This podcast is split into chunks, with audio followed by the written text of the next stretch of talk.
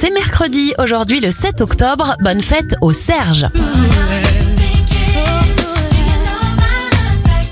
Les anniversaires pour commencer, la chanteuse Tony Braxton a 53 ans, 61 pour le producteur, vu dans la version américaine de Nouvelle Star, Simone Cowell, et 74 ans pour Bernard Lavillier.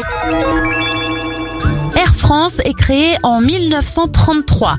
La deux chevaux est présentée pour la première fois en 1948. En 1949, avec la création de la RDA, l'Allemagne est divisée en deux, la RFA d'un côté, la RDA de l'autre. Et C8 fait son arrivée en 2012 en lieu et place de D8. On referme cette éphéméride avec un dernier anniversaire, celui de Lewis Capaldi. Il a 24 ans.